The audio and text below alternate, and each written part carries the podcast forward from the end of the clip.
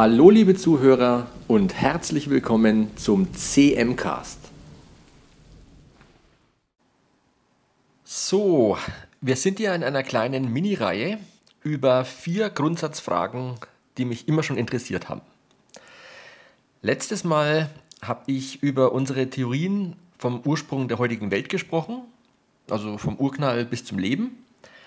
Und diese ganze Entwicklung führen wir ja auf zwei grundlegende strukturbildende Mechanismen zurück, nämlich Selbstorganisation und Evolution. Und heute geht es weiter mit dem Teil 2, wo ich mehr über die Naturgesetze reden will. Ja, also wie gut haben wir eigentlich die, die Regeln verstanden, nach denen die Welt funktioniert. So in unserem naturwissenschaftlichen Weltbild sind ja die Fragen nach dem Ursprung und nach den Regeln eigentlich eng verbunden, weil wir ja den Anspruch haben, dass ein und dieselben Regeln sowohl die Entwicklung der Welt seit dem Urknall beschreiben, als auch alle Prozesse, die jetzt gerade in der Welt ablaufen. Ja? Also wir gehen davon aus, dass die Naturgesetze sich nicht über die Zeit hinweg verändert haben und dass sie auch überall im Raum gleich sind. Das ist natürlich nur eine Hypothese, aber sie scheint ja gut zu funktionieren. Allerdings gibt es hier gleich ein paar interessante Punkte. Ja, wir gehen ja zum Beispiel davon aus, dass kurz nach dem Urknall, wo die Energiedichte und Temperatur im Universum noch extrem hoch waren, dass es dann nur eine vereinheitlichte Wechselwirkung gegeben hat. Ja, und dass die vier Grundkräfte, die heute wirken, sich erst später von dieser vereinheitlichten Kraft abgespalten haben wie es eben kühler geworden ist. Und das bedeutet jetzt natürlich nicht, dass die Grundgesetze der Physik temperaturabhängig sind, weil ja dieser Abspaltungsprozess, also was man als spontanen Symmetriebruch bezeichnet, äh, weil dieser Prozess ja selber durch die Naturgesetze beschrieben werden kann. Aber es ist schon fair zu sagen, dass im Endeffekt in jeder Phase der Entwicklung des Universums andere Kräfte dominierend waren. Also in diesem Sinn gibt es schon eine gewisse Zeitabhängigkeit der Regeln. Ja? Aber lasst mich das mal weiterspinnen. Stellt euch mal vor, das Universum bringt Lebensformen hervor, die mindestens so intelligent sind wie der Mensch und die es irgendwie schaffen, sich nicht selber durch ihre eigenen Waffen umzubringen oder durch Zerstörung der Lebensgrundlagen auf ihrem Planeten. Und stellt euch vor, diese Lebensformen würden ihre Technik ungestört über Jahrtausende weiterentwickeln können, bis ihnen irgendwann so ziemlich alles möglich ist. Ja, also was nicht explizit durch Naturgesetze verboten ist. Und die könnten dann vielleicht, was weiß ich, ganze Galaxien umgestalten. Ja? Das Raumzeitkontinuum mit einem Netzwerk aus Wurmlöchern durchsetzen. Ja?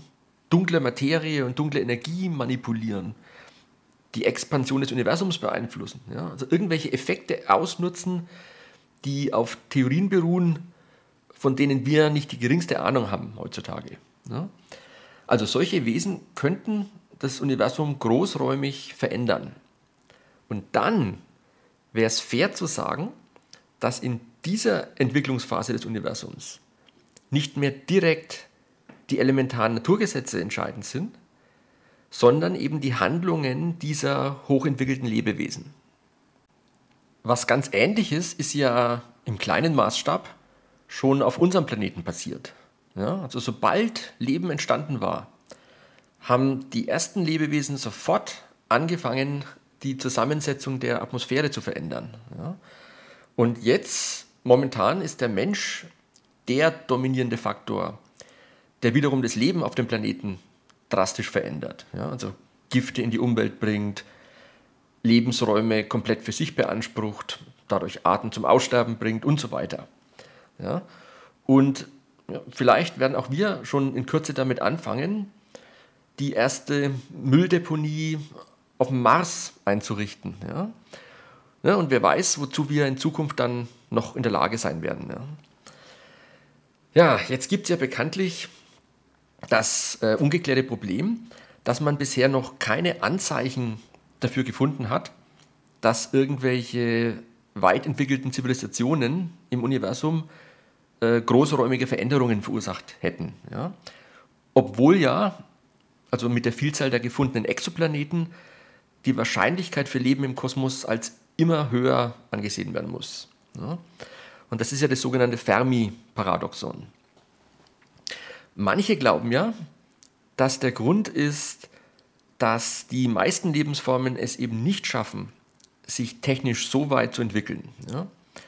Sobald sie überhaupt mal Technik haben, bekommen sie dadurch eine riesige Macht über ihren Planeten, aber weil sie nicht vernünftig mit der Macht umgehen können, beziehungsweise weil sie nicht alle langfristigen Konsequenzen gleich voraussehen können, die sie mit ihren technischen Handlungen anstoßen. Ja?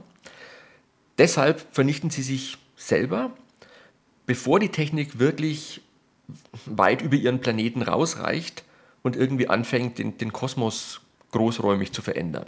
Ja? Also ich persönlich habe ja eine etwas andere Erklärung für das Fermi-Paradoxon.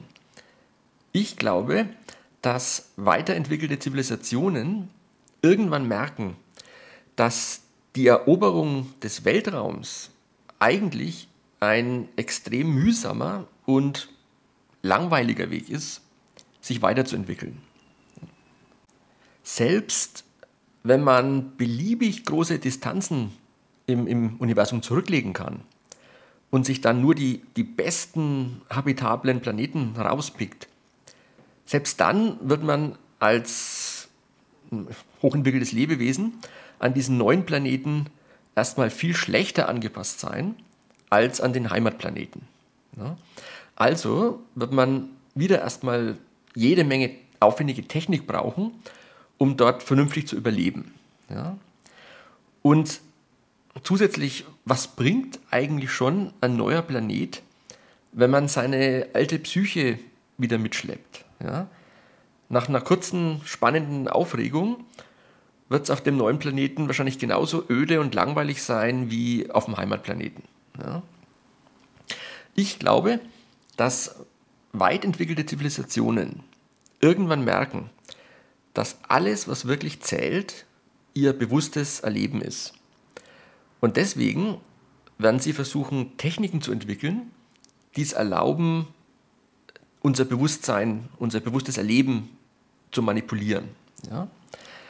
Also nicht nur durch Meditation oder psychoaktive Drogen oder durch irgendwelche Gehirnstimulationen, sondern, keine Ahnung, durch, durch irgendwelche Bewusstseinstechnologien, die wir uns heute noch gar nicht vorstellen können. Ja?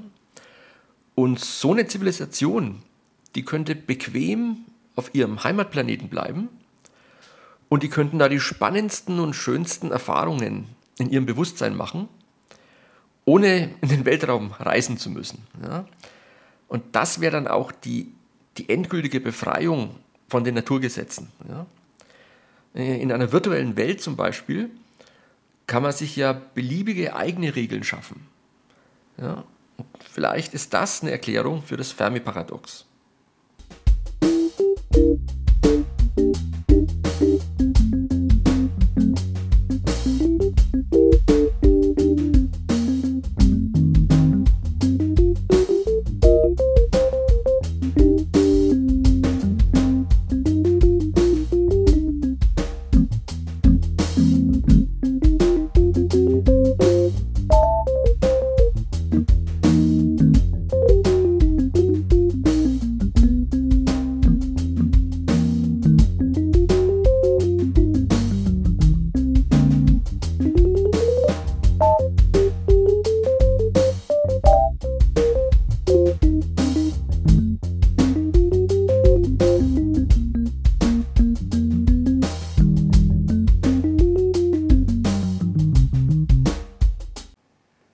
War jetzt schon wieder eine kleine Abschweifung, aber die bringt uns gleich auf die richtige Spur, denn ich will in der Folge ein bisschen mit der Idee spielen, dass die elementaren Naturgesetze der Physik vielleicht gar nicht mal so wahnsinnig wichtig und nützlich sind, wie man immer denkt.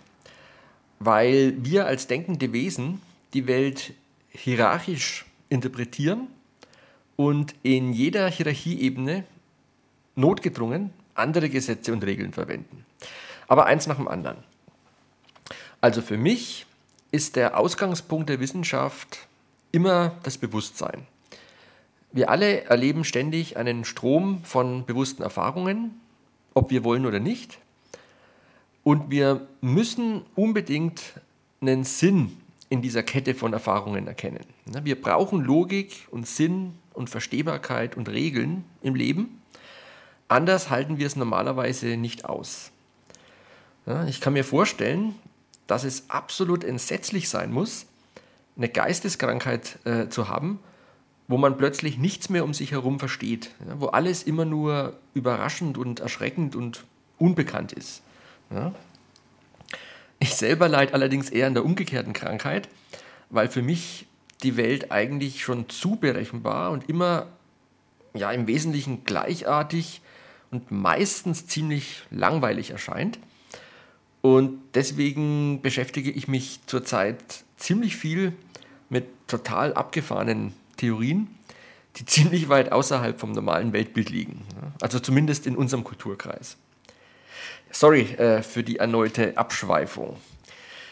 Äh, ja, der biologische Grund dafür, dass wir die Welt verstehen wollen, ist natürlich die Evolution.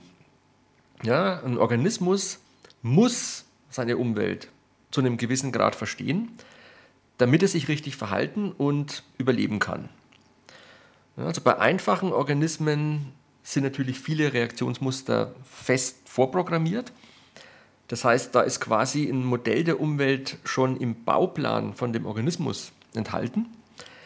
Aber besonders der Mensch hat sich darauf spezialisiert, die Welt durch immer neue und kreative und möglichst bessere Modelle zu verstehen und sie dadurch natürlich für seine Zwecke auszunutzen.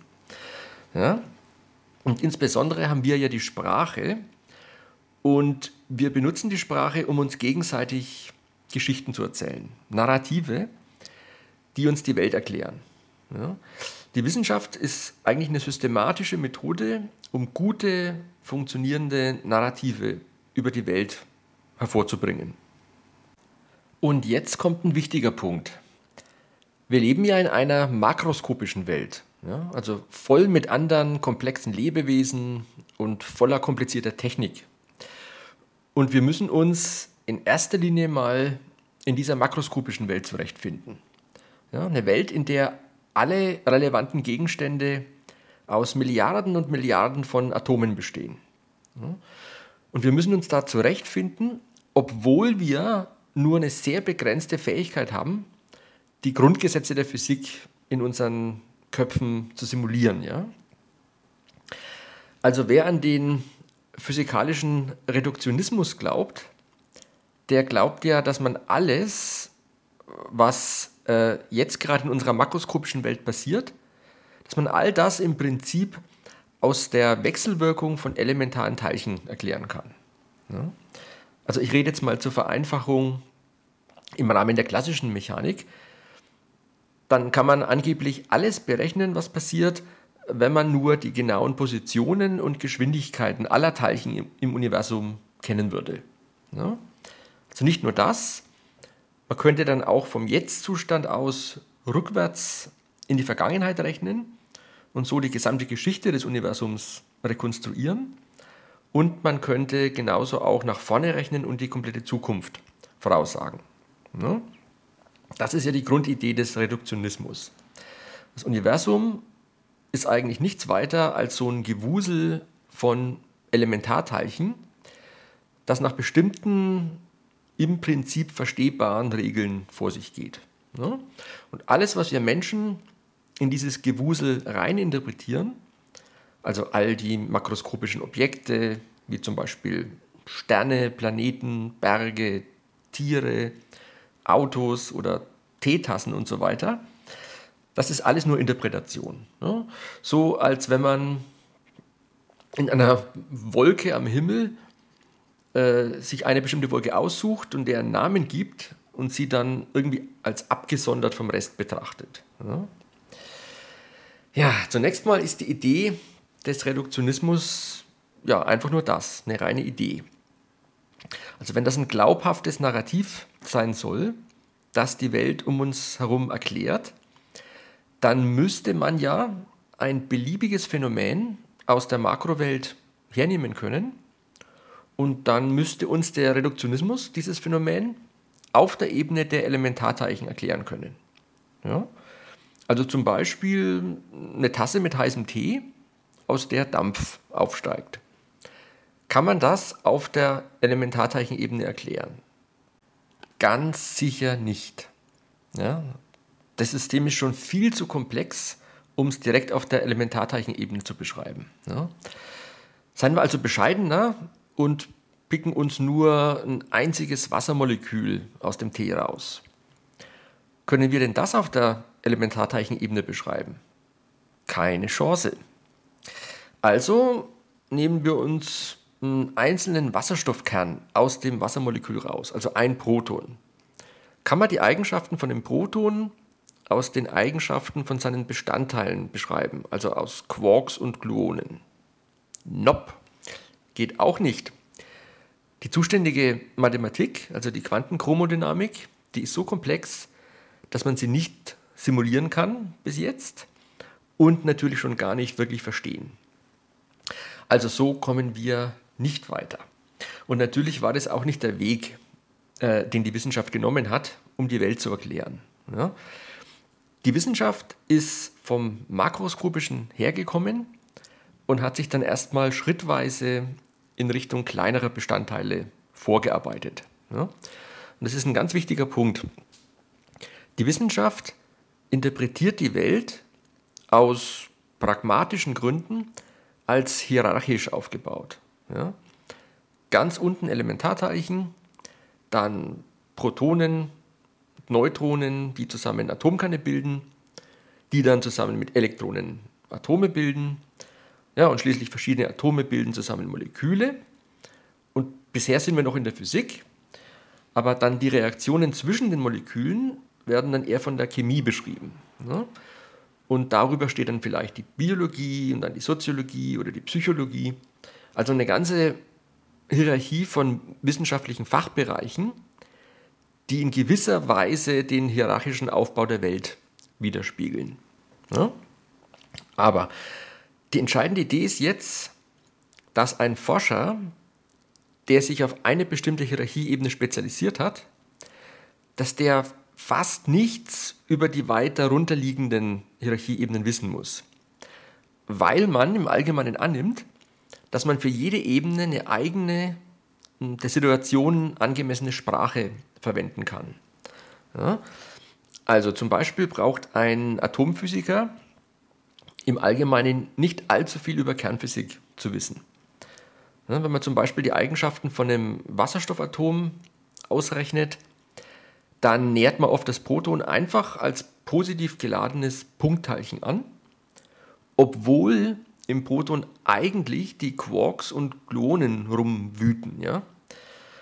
Naja, und zu, zu, einem gewissen Grad funktioniert dieser, dieser vereinfachende Ansatz auch. Ne? Erst recht sollte man denken, dass ein Biologe für seine tägliche Arbeit zum Beispiel nicht allzu viel über Quantenmechanik wissen muss. Und auch das ist annähernd richtig. Aber zum Beispiel hat man in den letzten Jahren immer mehr Beispiele dafür entdeckt, dass Quanteneffekte im lebenden Organismus eine ganz wichtige Rolle spielen. Also so Effekte wie Superposition und Verschränkung. Ja. Obwohl man früher immer behauptet hat, dass sowas unmöglich ist, weil es im Organismus viel zu warm und zu chaotisch zugeht. Aber die sogenannte Quantenbiologie, das ist gerade wirklich ein super spannendes Gebiet, über das ich vielleicht auch mal einen Podcast machen sollte. Aber gut, seien wir mal gnädig und glauben wir an die Arbeitshypothese, dass man die Natur gedanklich in hierarchische Ebenen zerlegen kann. Innerhalb von jeder Ebene entstehen durch die Wechselwirkung von mehr oder weniger elementaren Teilchen neue mh, hm, Aggregate, so, ne, so, nenne ich das jetzt mal. Ne? Also zum Beispiel Atome aus subatomaren Teilchen. Und diese Aggregate können dann näherungsweise auf der nächsthöheren Ebene wie neue elementare Teilchen behandelt werden, die dann noch höhere Aggregate bilden. Also so wie der Chemiker die Atome als elementare Teilchen auffasst, die dann wieder Moleküle bilden. Ja, das Interessante ist jetzt, dass die Wechselwirkungsregeln auf jeder Ebene anders sind und somit auch die Sprache, die man auf dieser Ebene verwendet. Ja? Also der Chemiker beschreibt zum Beispiel die Wechselwirkung zwischen Atomen mit einer ganz anderen Sprache, als der Physiker die Wechselwirkung im Atomkern beschreibt. Ja, aber, aber trotzdem geht man davon aus, dass man die Spielregeln auf jeder Ebene im Prinzip ausrechnen kann aus den Spielregeln der darunterliegenden Ebenen. Wie man so schön sagt, die Regeln oder die Eigenschaften der höheren Ebene emergieren aus denen der unteren Ebenen.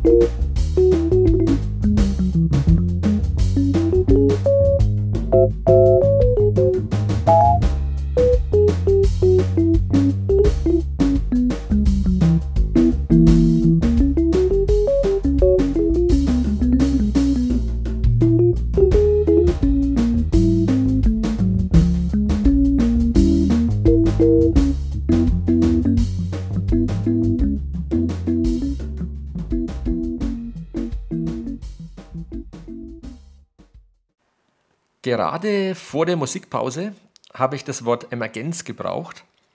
Und das ist ja der zentrale Begriff in meiner Vorlesungsreihe über komplexe Systeme, die ich ja hier an der Uni seit vielen Jahren schon halte.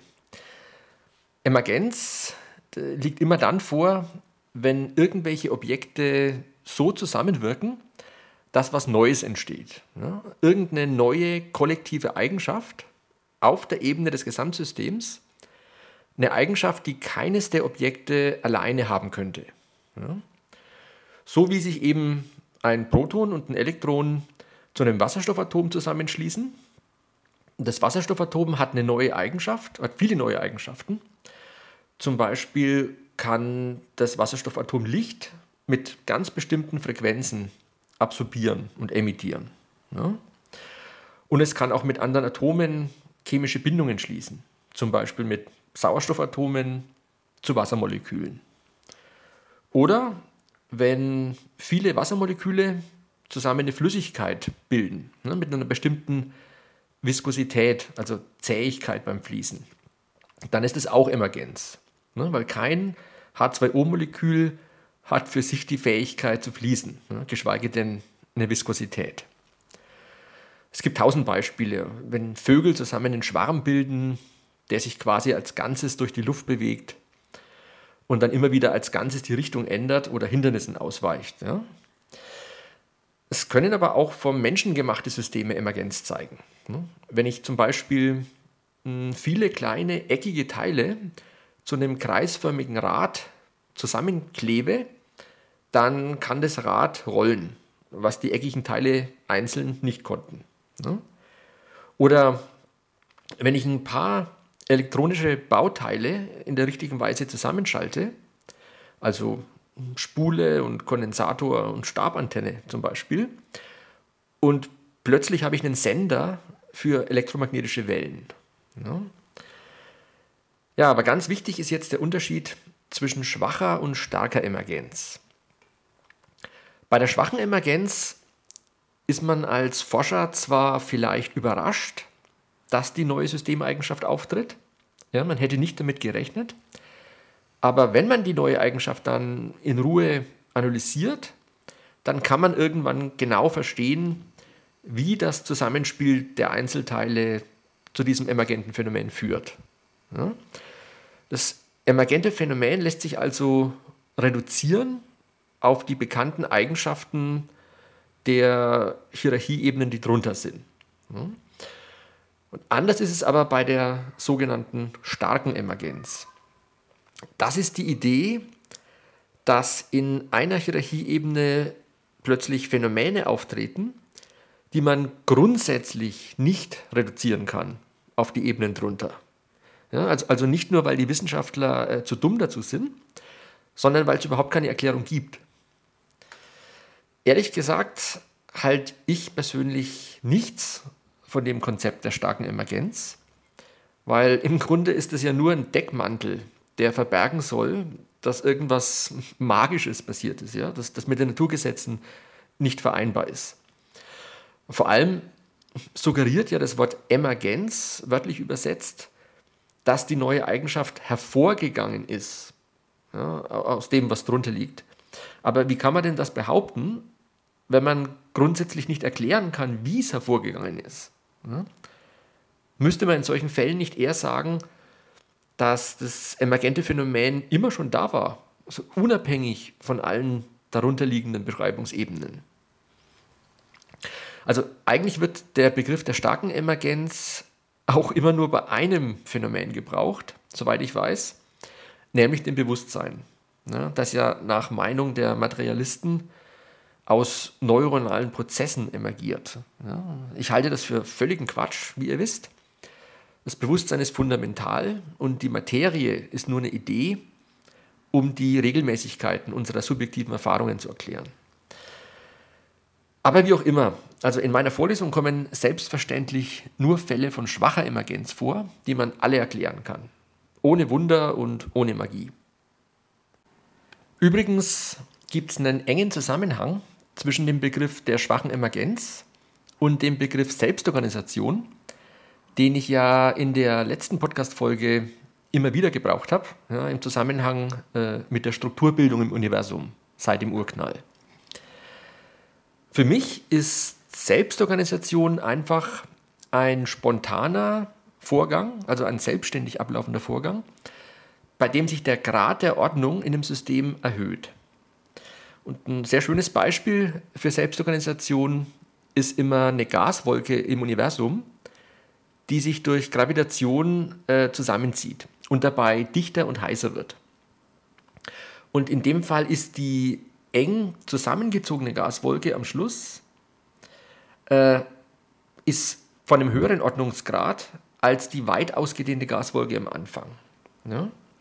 Und so eine selbstständige Zunahme an Ordnung, die, die nenne ich eben Selbstorganisation. Aber das ist noch keine Emergenz, weil die zusammengezogene Gaswolke sich von der ausgedehnten ja nur quantitativ unterscheidet, aber nicht qualitativ.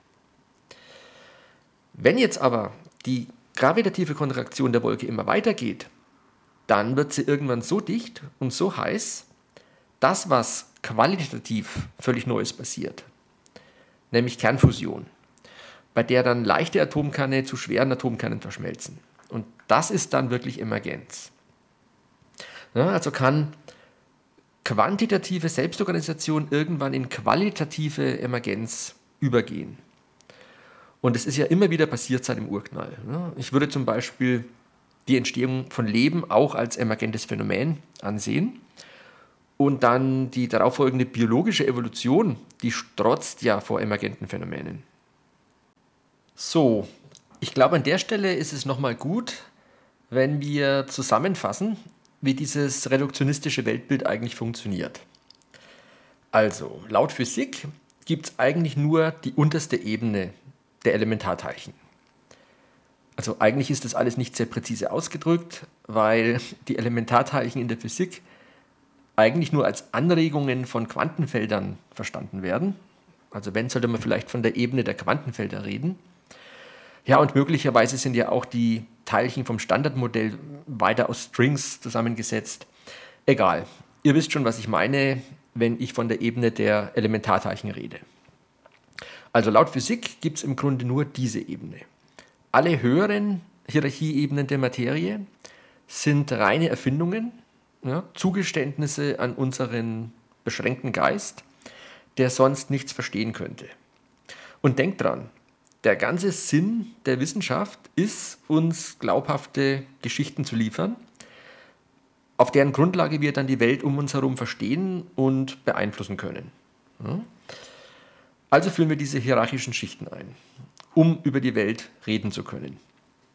Typischerweise führt man immer dann eine neue Schicht ein, wenn wieder mal emergente Phänomene passiert sind und äh, zusammengesetzte Objekte entstanden sind mit neuen Eigenschaften. Hm?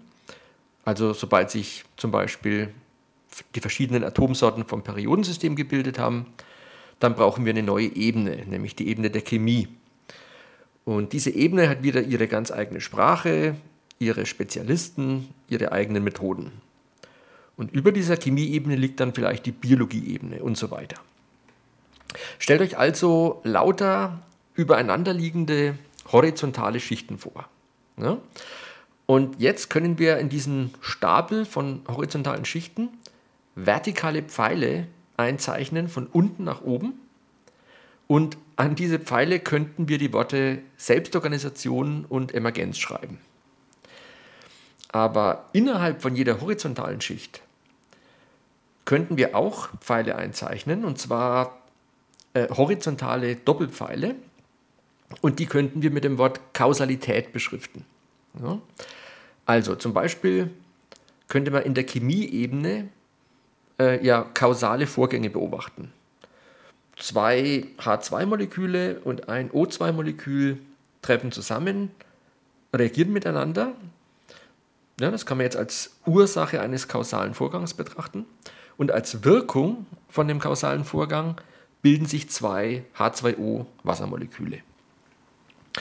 Okay, also grob gesprochen, Selbstorganisation und Emergenz erzeugen höhere Materieebenen aus niedrigeren Ebenen und kausale Vorgänge innerhalb jeder Ebene führen zu immer neuen Kombinationen und Reaktionen von Objekten eben aus dieser Ebene. Ja? Also natürlich ist das Ganze nur eine ganz grobe Näherung, weil in Wirklichkeit gibt es immer wieder Wechselwirkungen auch kreuz und quer durch alle Hierarchieebenen. Ja? Also zum Beispiel kann ein kosmisches Elementarteilchen, also ein Bestandteil auf der untersten Ebene, auf die DNA in den Keimzellen eines Menschen treffen, also ein Bestandteil der biologischen Ebene, dort eine Mutation hervorrufen und als Folge davon kriegt dieser Mensch dann ein Kind mit irgendwelchen vielleicht abnormalen Eigenschaften, positiv oder negativ. Okay, soweit, so gut. Aber worauf ich eigentlich raus will, ist, dass es in unserem Diagramm neben den vertikalen Pfeilen von unten nach oben und diesen horizontalen Doppelpfeilen auch noch Pfeile von oben nach unten geben sollte. Thank you.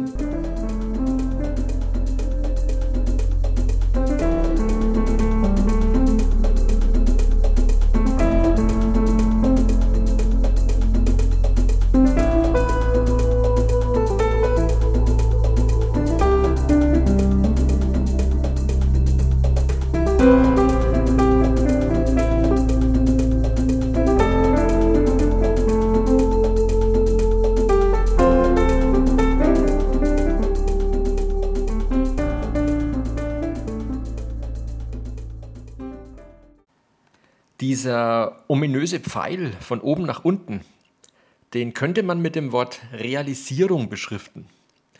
Und eine deutlich provokantere Formulierung wäre Top-Down Causation, also Verursachung von oben nach unten.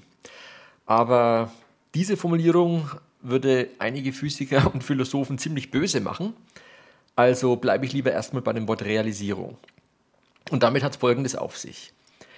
Stellt euch mal ein Computerprogramm vor. Sagen wir geschrieben in der Programmiersprache Python. Äh, ein Programm, das irgendeinen bestimmten Zweck erfüllt. Zum Beispiel alle Primzahlen zwischen 1 und 100 zu finden. Ja, also wenn ihr das Programm auf eurem PC startet, dann wird der Python-Quelltext erstmal in einen Bytecode übersetzt und die Befehle von dem Bytecode werden dann letztlich von der CPU einer nach dem anderen im Rechner ausgeführt. Ja, und in jedem solchen Ausführungsschritt holt sich zum Beispiel die CPU zwei Zahlen aus bestimmten Speicherzellen, addiert die und schreibt das Ergebnis wieder in eine andere Speicherzelle. Ja? Und dieses Addieren passiert in dem Rechenwerk, was wiederum aus logischen Gattern besteht. Und diese logischen Gatter sind zum Beispiel realisiert durch Transistoren, die elektrische Ströme entweder fließen lassen oder nicht. Eins oder null. Ja, und elektrischer Strom ist natürlich fließende Ladung. Also wird letztendlich im PC einfach elektrische Ladung in einem sehr komplizierten Muster zwischen verschiedenen Orten hin und her geschoben. Ja, also ein rein physikalischer Vorgang, der relativ weit unten auf der Hierarchieebene der Materie angesiedelt ist. So, und jetzt stellt euch mal vor, jemand gibt euch eine genaue Tabelle, wann im PC Ladung von A nach B geflossen ist. Ja, eine vollständige physikalische Beschreibung von dem ganzen Programmablauf. Aber sonst habt ihr keine Informationen. Glaubt ihr, ihr könntet den Zweck von diesen Ladungsverschiebungen erraten? Keine Chance. Ja, ihr würdet wahrscheinlich noch nicht mal herausfinden, dass es sich da um den Ablauf von einem Computerprogramm handelt. Und jetzt kommt aber noch erschwerend hinzu, dass man das gleiche Programm auch in der Programmiersprache C hätte schreiben können. Und man könnte einen leicht modifizierten Algorithmus verwenden. Und man könnte das Programm auf einem anderen PC mit einer anderen Hardware laufen lassen, mit einer anderen CPU. Dann sieht die Liste der Ladungsverschiebungen vollkommen anders aus. Und trotzdem macht das C++-Programm genau das gleiche wie das Python-Programm, nämlich die Primzahlen zwischen 1 und 100 zu finden. Ja. Das heißt also, dass in diesem Fall die physikalische Beschreibungsebene euch zwar alles vollständig offenlegt, was passiert, aber diese detaillierte Information bringt euch keinerlei Erkenntnis. Ja. Dagegen, wenn euch jemand sagt, dass es hier um die Berechnung von Primzahlen geht und wenn ihr wisst, wie Python oder C++-Programme auf eurem PC ausgeführt werden, dann macht plötzlich alles völlig Sinn. Ja.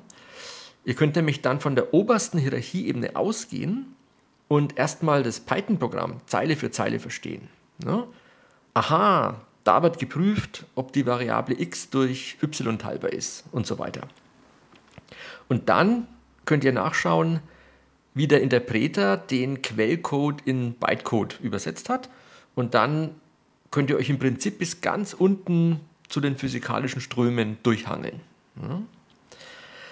Also kann man bei dem Beispiel sagen, dass der Algorithmus zur Primzahlenberechnung in einer bestimmten Weise realisiert ist als Python-Programm oder als C++-Programm. Und jeder äh, Bytecode-Befehl ist realisiert durch bestimmte Befehle auf Maschinenebene, die wiederum sind realisiert durch transistorgeschaltete Ströme und so weiter. Letztlich ist der physikalische Prozess der Ladungsverschiebungen eine Realisierung des Primzahlenalgorithmus. Und es gibt im Prinzip unendlich viele verschiedene physikalische Realisierungen von ein und demselben Primzahlenalgorithmus. Ja? Bösartig könnte man jetzt auch sagen, der Algorithmus, also ein vom Menschen erfundenes mentales Konstrukt, verursacht die physikalischen Ladungsverschiebungen. Ja? Top-Down Causation. Ein Pfeil im Schichtendiagramm von oben nach unten. Ja, ein anderes ganz triviales Beispiel dafür äh, liegt immer dann vor, wenn ihr euch zum Beispiel vornimmt, von einem Glas Wasser zu trinken. Ja? Bei der Handlung arbeiten plötzlich alle Elementarteilchen in eurem Arm und in der Hand zusammen, um das Glas anzufassen und zum Mund zu bewegen. Ja? Okay, also was ich damit sagen will, ist einfach, dass viele Vorgänge in der Natur eigentlich nur auf der obersten Beschreibungsebene verstanden werden können. Ja, und denkt dran, das Ziel der Wissenschaft ist, uns glaubhafte, prägnante Geschichten zu liefern, mit denen wir die Welt verstehen können. Ja? Und so eine Aussage wie, hier wird geprüft, ob x durch y teilbar ist, die ist unendlich viel informativer und prägnanter und nützlicher als so ein Raumzeitdiagramm der physikalischen Ladungsverschiebungen. Ja. Falls euch äh, solche Argumente über Top-Down-Causation interessieren sollten, äh, dann könnt ihr mal die Papers oder die Videos von George Ellis anschauen. Äh, ich schreibe auch den Namen auch äh, in die Show Notes. Äh, einen letzten Punkt möchte ich in der Folge noch gerne machen. Und der hat mit dem Emergenzpfeil zu tun, der ja in unserem Diagramm von unten nach oben läuft. Ich habe mir vorhin gesagt, dass ich vom Begriff der starken Emergenz nichts halte, wo angeblich neue Phänomene aus der unteren Hierarchieebene der Materie hervorgehen, wobei man aber trotzdem grundsätzlich nicht verstehen kann, wie. Das halte ich für Quatsch. Aber es gibt Mechanismen in der evolutionären Entwicklung von immer komplexeren Systemen, die es einem praktisch unmöglich machen, vorherzusagen, äh, wie die Entwicklung weitergehen wird. Ja? Und zwar deshalb, weil manchmal ein kleiner Schritt in der Evolution plötzlich völlig neue Möglichkeitsräume eröffnet, die vorher gar nicht da waren. Ja?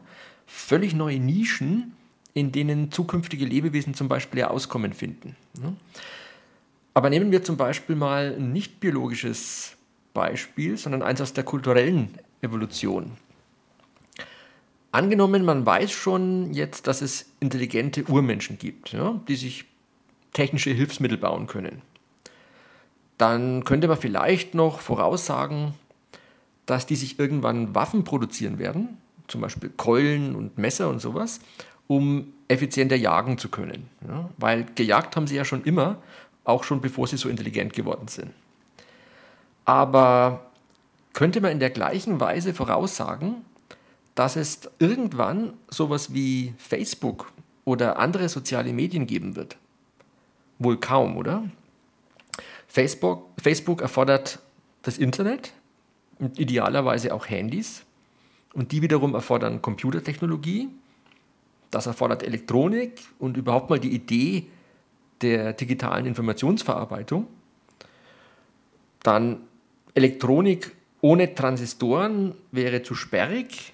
Ja, also braucht man Transistoren und die erfordern Halbleiterphysik und so weiter. Also ihr könnt jetzt hier eine sehr lange Liste von Entdeckungen hinschreiben, die alle notwendig waren, um sowas wie Facebook zu realisieren.